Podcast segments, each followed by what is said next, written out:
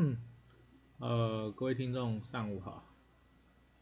今天是四月二十三号的呃上午七点二十三十五分，然后 刚吃完早餐回来，觉得就啊心情很郁闷。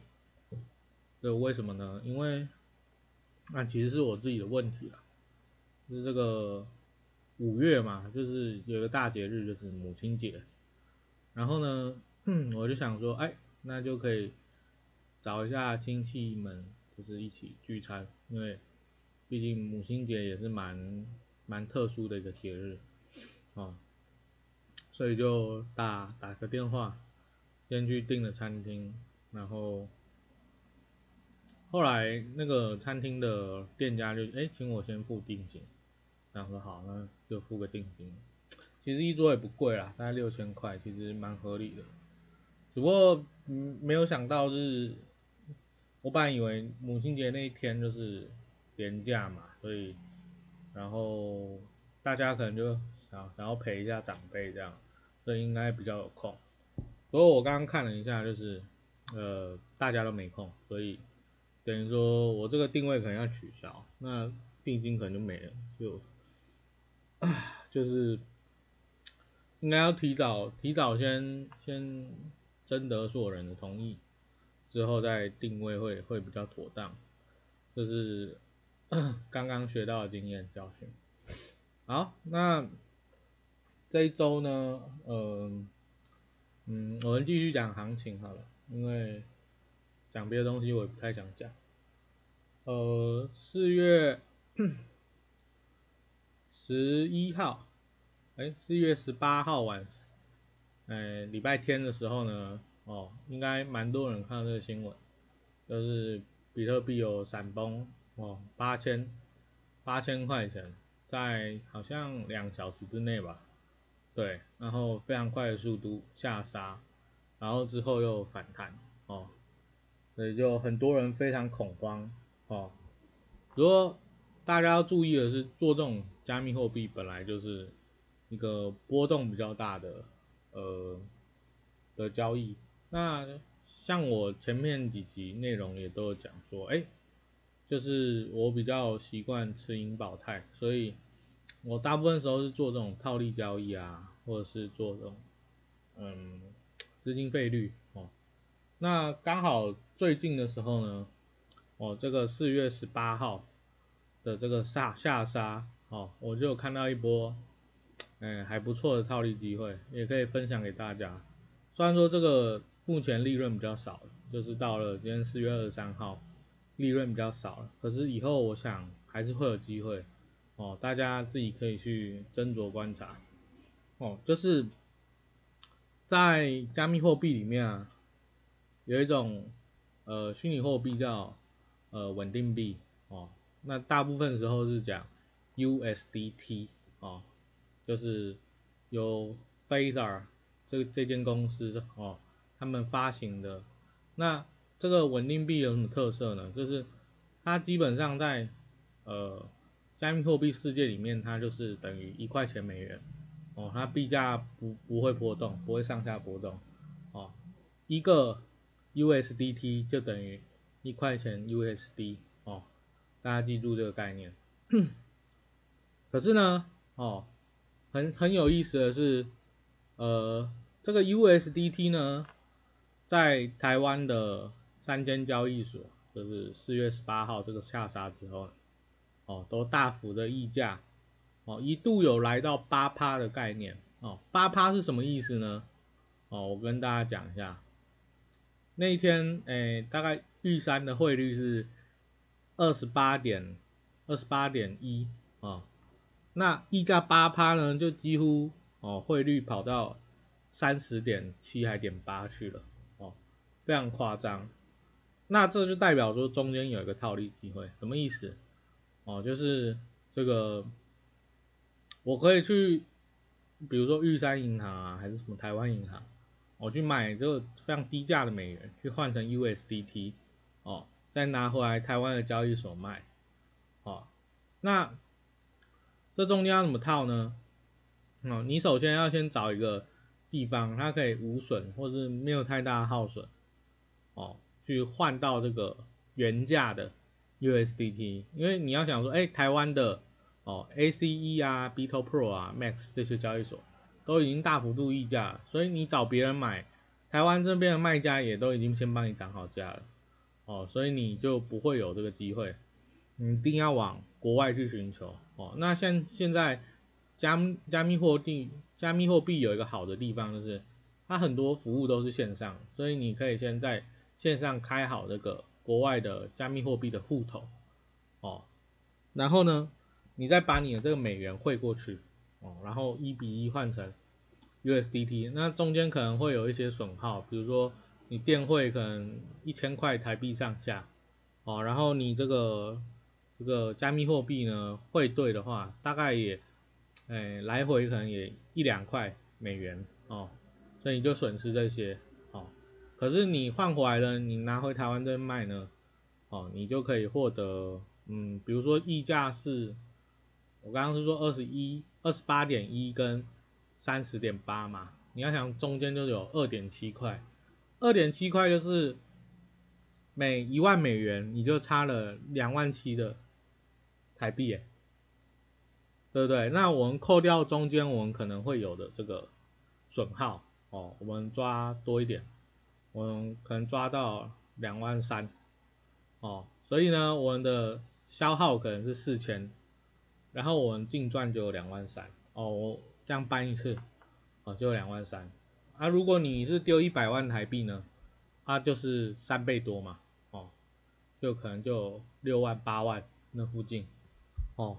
所以大大家就可以去思考说，哎，就是这种方式是怎么去运作的？因为像我是已经把它操作的还蛮流畅的，我觉得还不错哦。那这边因为这个台湾交易所溢价还是这是蛮久的问题了，对，因为最近台湾这边的话，好像呃 这个投资的风气好像非常盛行。哦，不只是加密货币哦，像我最近看到非常非常多人哦，在这个嗯开股票户头啊，哦，我在网络上论坛已经看到说，哎，现在在这个券商要开户，如果你不是线上开，因为线上开非常快，哦，如果你是这个去现场开的话，哦，一般都可能要等个两三天，你的户头才才能下来，哦，你才能进行交易，那这这代表说，哎，市场市市场是非常热的，包含说到四月二十二号，哦，这个台股的这个交易量好像报下了历史天量，哦，大概是六千多亿，哦，我觉得这非常夸张啦。为什么？因为像我那个时候，我刚玩股票一阵子之后，哦，二零一六还是二零一七吧，台股就上万点了。只不过那时候成交量非常低，一天还可以看到就是四百五十亿哦，五百亿那附近，五百亿已经算高了，对，都可能有的四百亿上下哦。那那个时候的新闻标题呢，哦都是下说啊，这个台股上万点，可是成交量窒息哦，就是对，那我觉得这反而不是一件坏事，因为成交量低就代表。这个筹码的换手其实频率很低哦，大家就不一定有想卖的动作哦，成交量低。那像现在一万七千点附近嘛，哦，然后交易量是呃六千多亿，大家要想哦，之前万点，之前万点哦，交易量四百亿，你就算变成两万点，可能八百亿，然后我我再多一点哦，我们抓个一千五百亿。一千多亿，哦，都离六千亿很远。那在高档爆大量会是什么意思呢？爆大量的意思通常是代表有很多的人进行获利出清，或者是我们可以把它就是解读为筹码在换手。哦，我并不是说这一定会跌哦。对，筹码换手就是呃有很多人他可能持有成本非常低，他从八千点九千点报上来。哦，然后他也都没怎么卖，就是一直放着，到了他一万七附近之后，他觉得哎这个点位差不多了，所以他就在这边卖给别人，这这个叫做筹码换手哦。那这些新的人哦，新的人他的成本点位就在哪里？就在一万七上下哦。那大家要想说，低成本持有的人跟高成本持有的人，心态上可能就会不太一样。为什么？哦，因为你低成本的，比如说你从八千点一路捏到一万六，哦，你其实有时候老神在在，为什么？一一万六跟一万七好像也没差很多嘛，反正对我来说都赚很多，所以他对那个高档的这个点位的反弹上升跟下降，他的感知是钝化的，我说啊没什么啊，就就动一点点啊，而实际上也是可能来回一千多点。可是这些高档拿到筹码的人，接盘侠呢，他们的感知就不一样，他们会很敏感啊。比如说他们成本是一万六千五百点，哦，跌个五百点他就哀哀叫，说哦我我怎么一买就亏哦。可是大家要知道，就是股票这种东西就没有永恒上涨这件事情哦。然后再加上这一次这个呃大量的新手加入哦，我不是说对新手不友善。而新手就是很容易心性不定哦，因为像我之前玩股票的时候，也是很常频繁换手啊，频繁交易哦。可是如果你的这个换手跟交易，你并没有想清楚你在做什么的时候，哦，实际上实际上并没有任何好处哦，你反而付出了多余的交易税跟这个交易手续费。那个像我第一年做股票，二零一六、二零一六年，好，那一年我光手续费，我我交易频率已经算低了，可是我也花了大概一万多两万，哦，那时候还是学生，所以交易量也不大，可是我那时候最后看我的年度对账单，我就觉得哇，我这个交易手续费这样可以买一只 iPhone 了吗？对，我就觉得啊，这个频繁换手，哦，其实不一定有好处。就像我那一年绩效也没有很好，大概才二十几趴，哦，大家要知道，就是二零一六其实也是一个反弹的一年，哦，那那一年的台股好像我记得有到呃七千七百点吧，对，最低有到那个点位附近，哦，然后最后这几年都没看过那个数字，对，所以大家想想说，你这样子频繁换手，你到底有没有换到一个好的标的？哦，像我那时候，二零一七年初还有买过二十五元的南地，哦，南地现在什么水平都要一百多块了，哦，包含到说后来我看看了买了那个，哦三十几块的技嘉，哦也都很早卖，哦那那个很多现在都飙到飞天了，哦，然后再近一点的这个一百二十块上下的台达电。哦，后面也是不知道涨到哪里去啊，哦，结果如果大家那个一直频繁换手的话，你搞不好还不如一开始你就抱着，哦，一一路抱上来，哦，来的有效，所以在做这个投资之前啊，要去好好的审慎思考，说你的这个标的换手是不是有意义的，哦，像我最近一次标的换手是，呃，去年的八月还九月吧。对，然后那个时候就是把我手上的第一金哦全部出脱换成元大金哦，那那个时候我就想说理由是什么啊？因为你这样你直接换是没有意义的哦，你必须要思考说我这样换要有什么意义哦，好处在哪里，坏处在哪里哦？那第一个是因为我觉得我看我纵观这几年，就是我觉得第一金的经营绩效有在下降。哦，就是当然啦，就是第一线的行员，因为我很常在跑银行，哦，我可以看得到，就是第一线的行员哦非常辛劳，哦，然后他们的行政工作也非常繁重，可是相对应的是，他们的努力或者是他们的辛苦是没有效率的，哦，他们不不太引进什么新的系统或者是一些科技去改变他们的工作形态。哦，我这样子讲，大家可能不不明白我在说什么。我举一个例子哈，今天有两个农夫，哦，一个农夫他是用手在插秧，哦，他就人力插秧，啊，一个农夫是他开着农耕机就啪啪啪就插秧，哦，他种田就很快，哦，那如果你是投资者，你会投资谁？可能就是开着农耕机的那个农夫嘛？为什么？因为他的效率生产效率比较好，哦，他透过一些新的科技来帮助他改善，哦，因为这个农耕机的发明。那在我眼中看起来，这第一银行哦这几年哦大家都在拼数位转型的时候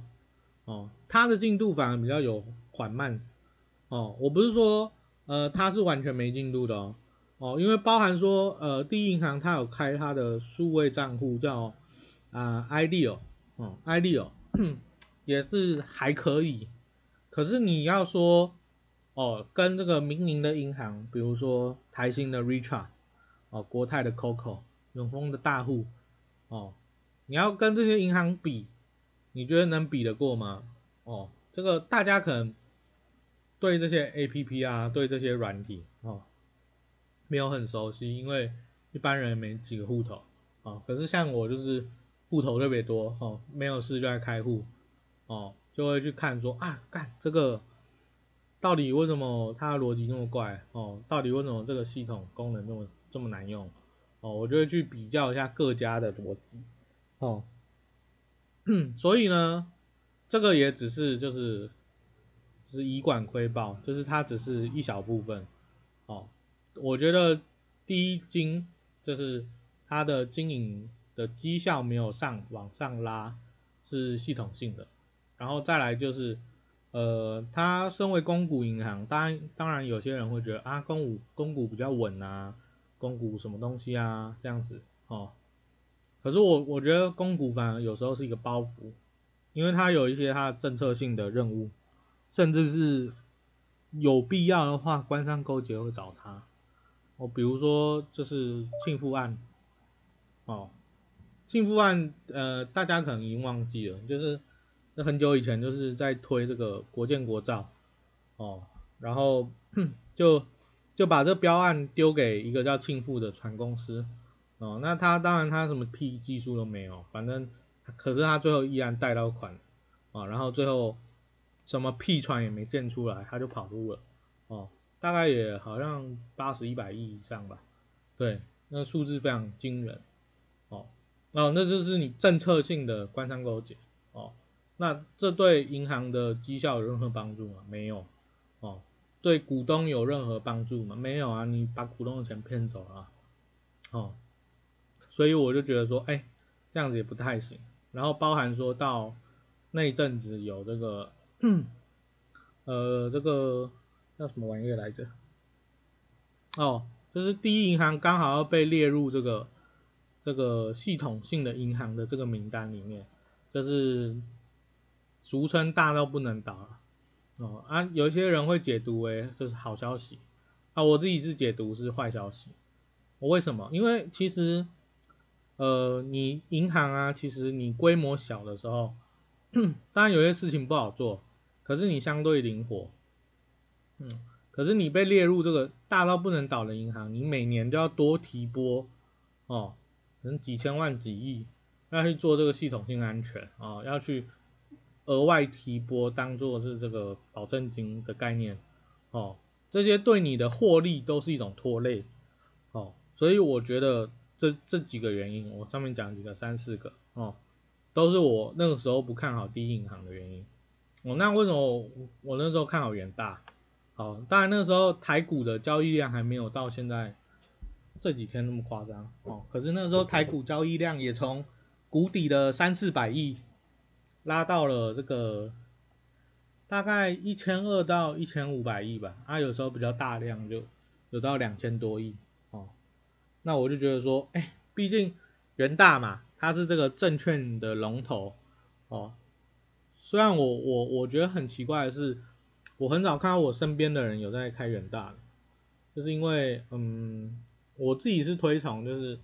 证券这种东西啊，反正现在大家也没在听。营业员推荐了什么的，哦，大家主要就是比什么软体好不好用啊，哦，下单方不方便啊，啊，可是这年头用电脑的人比较少了，哦，大部分就是手机下单。那手机的话，它都是外包给这个三足股市做，所以其实模板都是一样的，功能也差不多，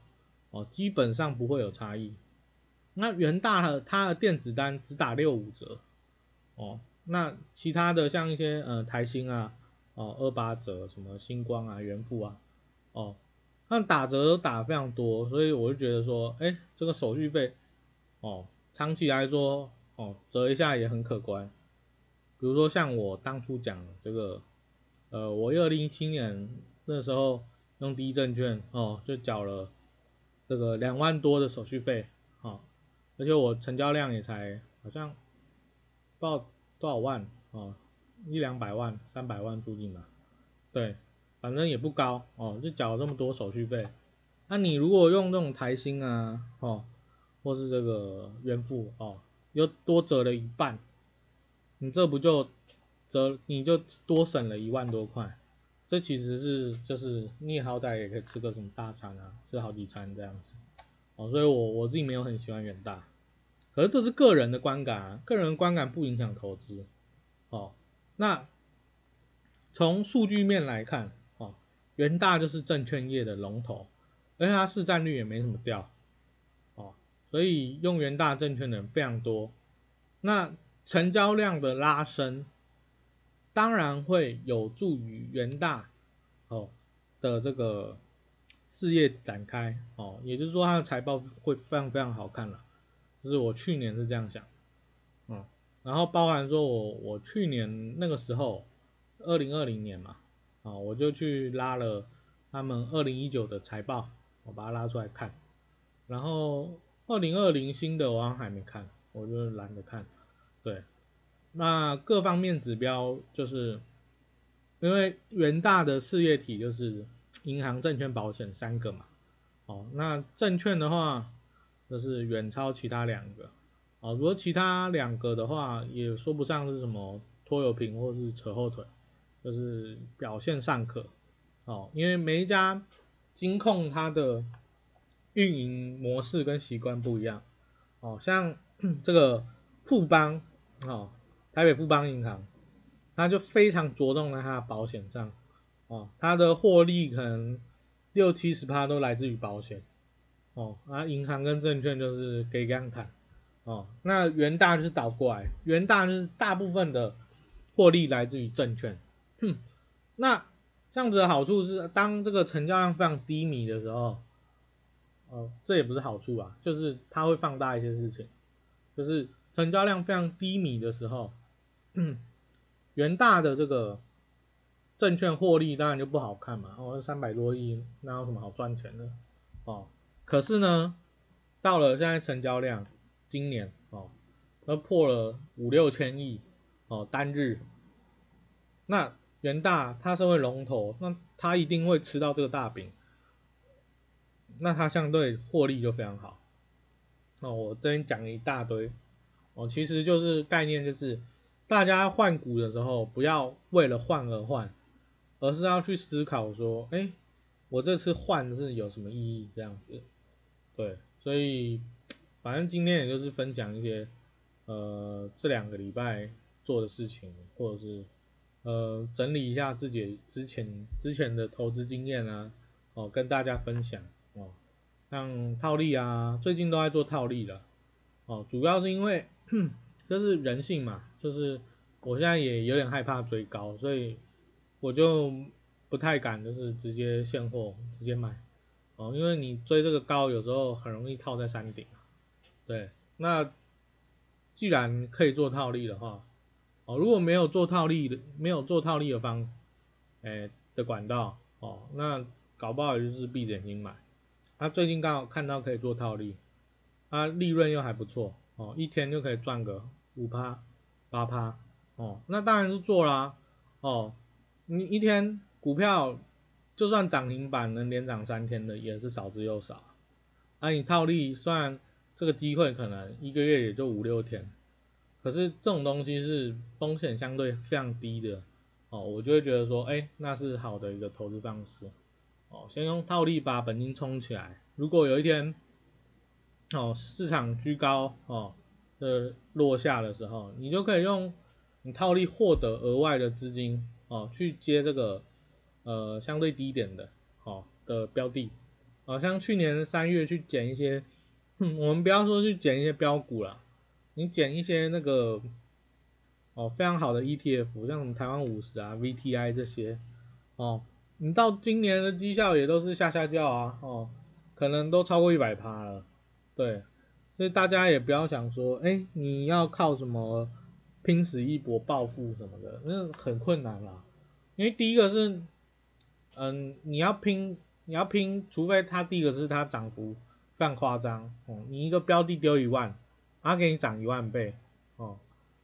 那也才多少，嗯，也有一亿了，哦，也很多。可是哪有标的会随便给给你涨一万倍？很少啦，那万中选一还会被挑到狗屎运哦。可是如果说才涨个两倍、三倍、五倍呢？哦，丢一万块就变成三万、五万，哦，其实没什么效果。那就变成说你要重压，比如说你要压一百万，你要压五百万下去，那这又变得你你个人的铺险非常大哦，因为它如果没涨，它如果爆炸的话，哦，那。对你个人的财务就是一个损失，或者是危危一个危险哦，所以大家要注意风险的管控，尤其是这个在这个股市高点啊，或者是加密货币也好，也是高点哦。当所有人情绪都在疯狂的时候，都非常害怕错失利润的时候，你才更应该去思考风险在哪里，不要被 formal 到了哦。不要去追这个高，或是这个太过于害怕，就是损失利润，然后投资之前没有全然的考虑说自己的状态，哦，包含说过度的贷款或是杠杆，有一些很老的老手会这样做，我就觉得那不予置评了。而如果你新手要这样做，就是一定是坏事，因为新手你有时候没办法评估自己的安全边际在哪里。哦，你可能一波爆掉你就没了，哦，这样子的话就很可惜，我觉得这不好，对，因为你有时候就是不知道哎，人可能就会想要拼什么啊，我一波翻身哦，我要退休什么的，我不赚钱，我不上班了，哦，可是 不建议要有这种心态啦，这种心态是不健康的，会呃很容易爆炸，对。今天四月二十三号就讲到这边哦，那下次的节目我也不知道录什么时候，可能就再隔一阵子吧，对吧？现在没有办法去呃定期的更新，主要是因为呃工作的关系，对，所以有点忙，哦，然后一些杂物产生，对，那今天很谢谢大家，如果听到这边的话，我今天讲了应该有点。呃，条理不是很清晰分明啊。如果大家有什么意见的话，也都可以就是在下方留言反馈啊。如果我看到的话，哦，都会在这个呃找一天 Q&A 的时间来回应。好，到这边谢谢大家。